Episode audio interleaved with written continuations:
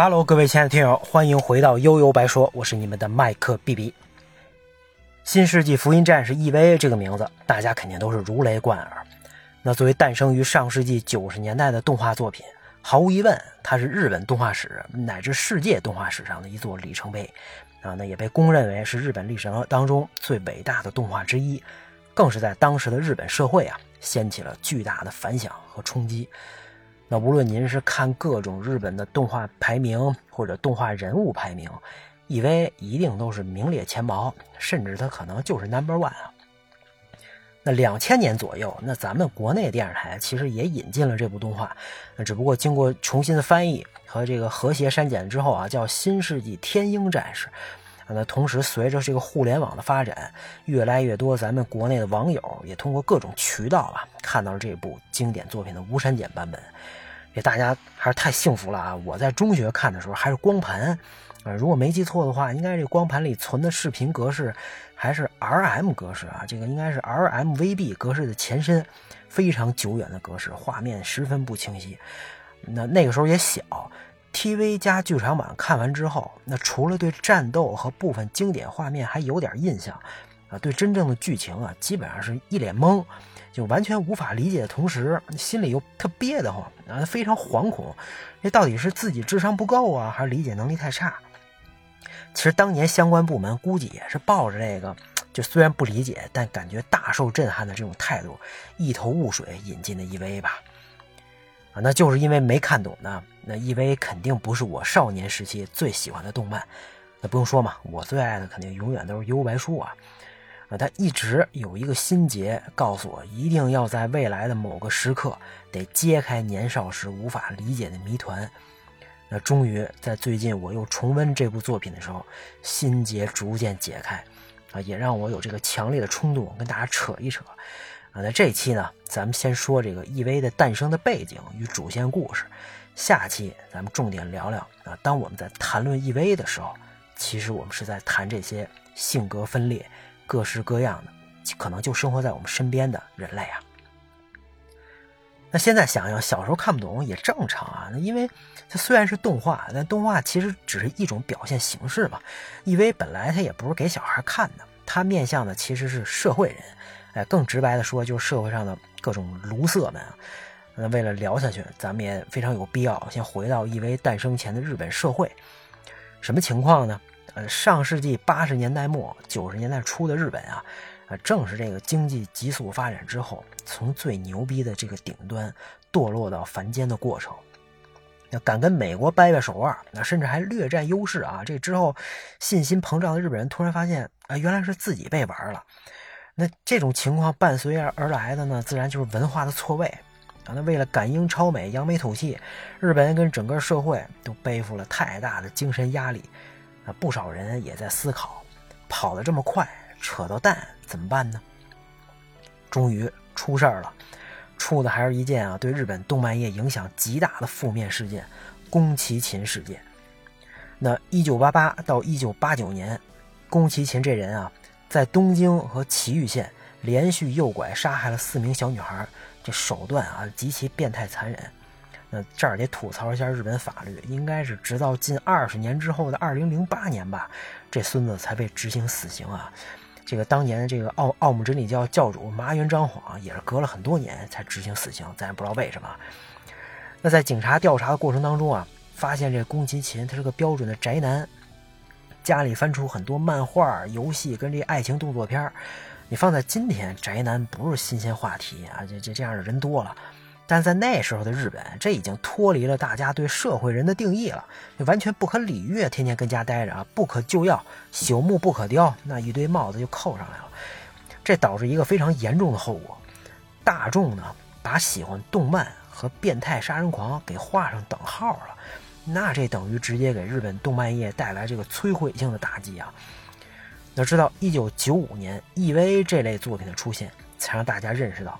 原来动漫和电影啊、戏剧等等都只是一种表达形式啊，也可以这么成人向，也可以这么严肃，甚至充满宗教啊、哲学、心理学、意识流、现实批判等等高级的话题。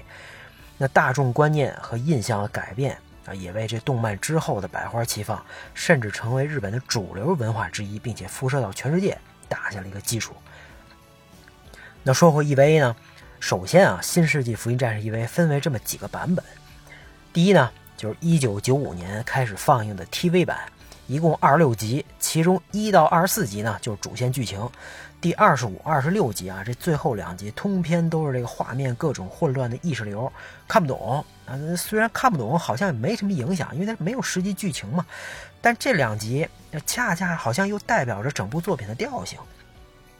那第二就是一九九七年的两部剧场版《死于新生》和《艾尔真心为你》。《死于新生》呢，实际就相当于是 TV 版一到二十四集的回顾啊，这又是一个炒冷饭。那《艾尔真心为你》是 EV 最终的大结局，哎，是实际意义上的第二十五、二十六集，超级震撼。那这两部又叫旧剧场版。那二零零七到今年的四部新剧场版。画面和特效感人啊！那 TV 版里的使徒全都重新设计了，让人耳目一新。这评价到底那可能倒是有点褒贬不一吧？啊，那对于新剧场版，这咱们以后找机会再咱咱再单聊吧。那这 EV 到底讲了什么样的故事呢？TV 版当中的剧情啊，进展倒是非常快。那我们的男主角十四岁少年定真寺受邀啊，刚刚到达第三新东京市，就遇到了人类的敌人。被称作使徒的怪物，他呢临危受命，驾驶类似机甲的巨型生物 EV 初号机与使徒交战，并且将之消灭。啊，这个呢是第三使徒。未来啊，还将有一帮使徒分别袭击这第三新东京市以及地下的 NERV Nerve 机构的总部，咱们以后就叫 N 组织吧。那这初号机驾驶员定真寺，零号机驾驶员凌波丽。二号机驾驶员明日香，他们的主要任务就是抵挡住这帮使徒的进攻。那随着时间的逐渐推进啊，看似没什么特别的剧情啊，却让人一脸黑人问号。EVA 是什么，对吧？使徒是谁？那他们为什么发动袭击？为什么选择这第三新东京市和这个 N 组织？啊，什么是 N 组织？啊，这这 N 组织为什么在地下？啊，又有什么秘密呢？那男主角定真寺作为 N 组织负责人定元度的儿子。他为什么向充话费送的？定真寺为什么如此自闭且懦弱，而且有点让人想打他？那凌波丽为什么这么神秘，还面无表情呢？是什么让明日香成为了一个傲娇的小公举？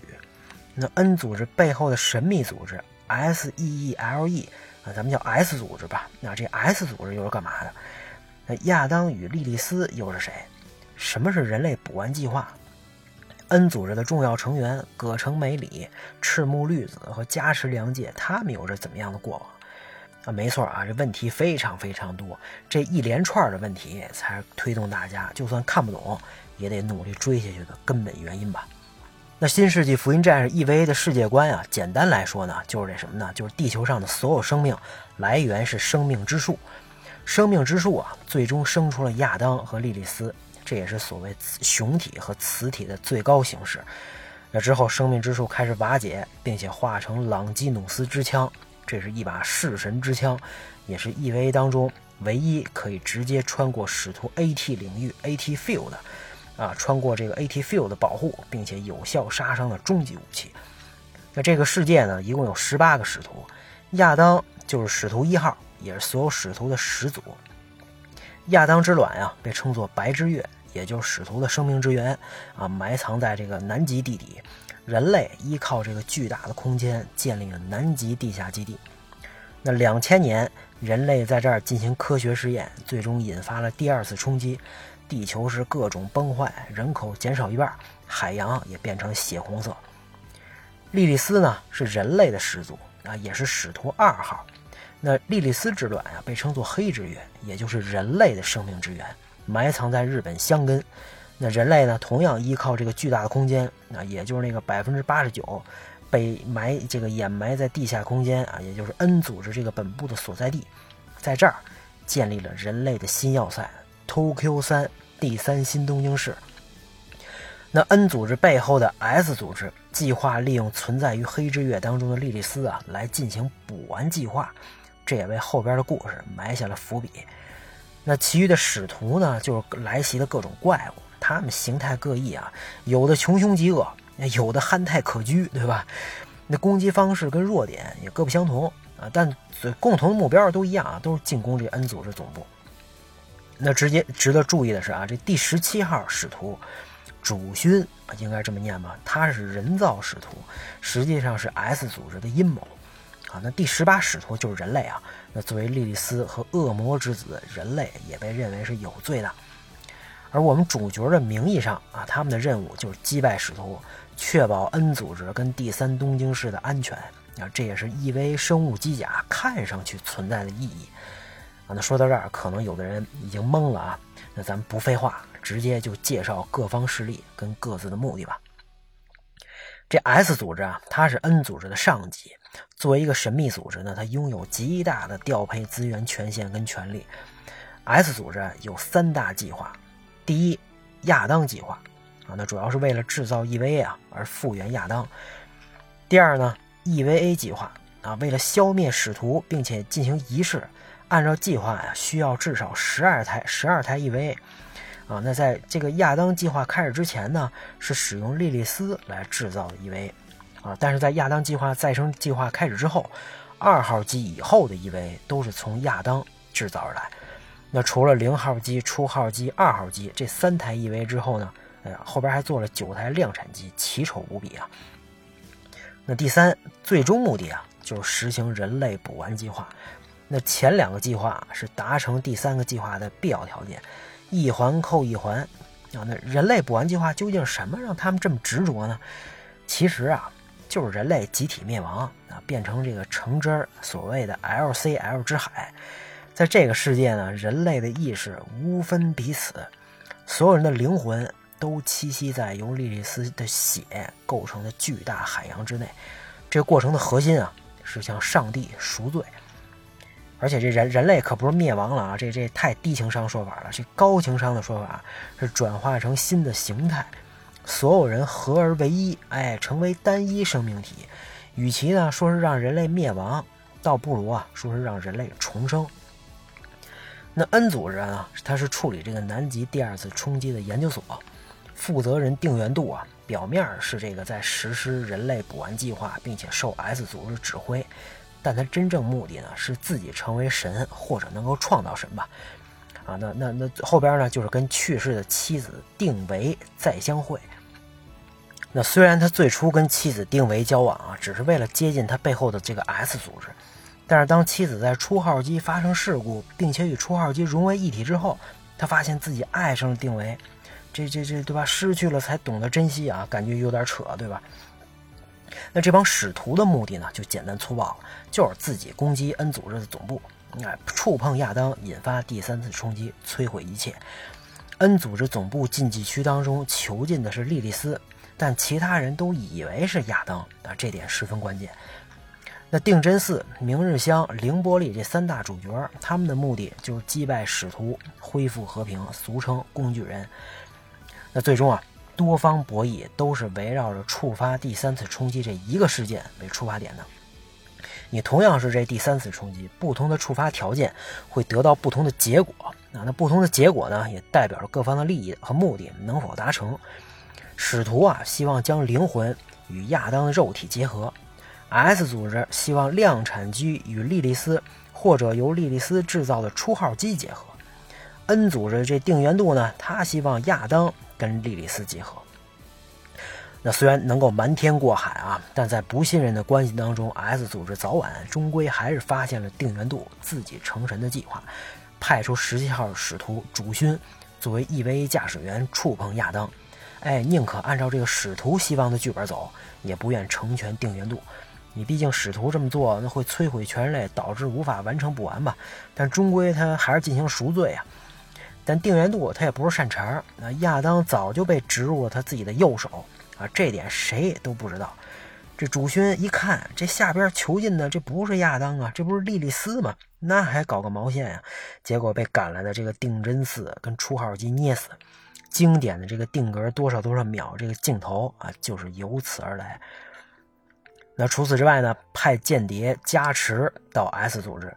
用妻子的 DNA 和莉莉丝的灵魂创造了凌波丽，也是为了之后禁忌融合设下的关键棋局。那 S 组织气急败坏啊，开始全面进攻 N 组织总部，一通残杀之后，N 组织陷落。那在当前的条件下呢，S 组织啊希望用由莉莉丝制作的初号机，加奇丑无比的这几个量产机，再加朗基努斯之枪，启动人类补完计划。啊，那虽然明日香带着二号机觉醒了啊，但却惨遭量产机和朗基努斯之枪一顿狂虐。这补完呢？按计划进行啊，这段相信是很多小伙伴当年挥之不去的阴影吧，啊，但是没想到的是，另一边凌波丽拒绝了定元度的禁忌融合，反而选择了融入莉莉丝跟初号机融合。那初号机被刺入了这个朗基努斯之枪，化身生命之树，触发了第三次冲击，终归人类被捕完，世界呢也变成了橙色的海洋。而在一片橙色当中。只剩下定真寺和明日香，那定真寺要掐死明日香，明日香却抚摸着定真寺的脸，定真寺松开了手，明日香说：“真恶心。”那 EVA 的故事就到此戛然而止。那在最后的结尾啊，这种悲观绝望的情绪可以说发挥到了极致，大有一种真的全他妈都去死吧，就就就就这种感觉啊，也引发了粉丝们的各种解读。那关于 TV 版的主线剧情，咱们今天就先聊到这儿。那下一期咱们再聊聊这些在日本动漫史上都排得上号的不一般的主角们吧。大家拜拜。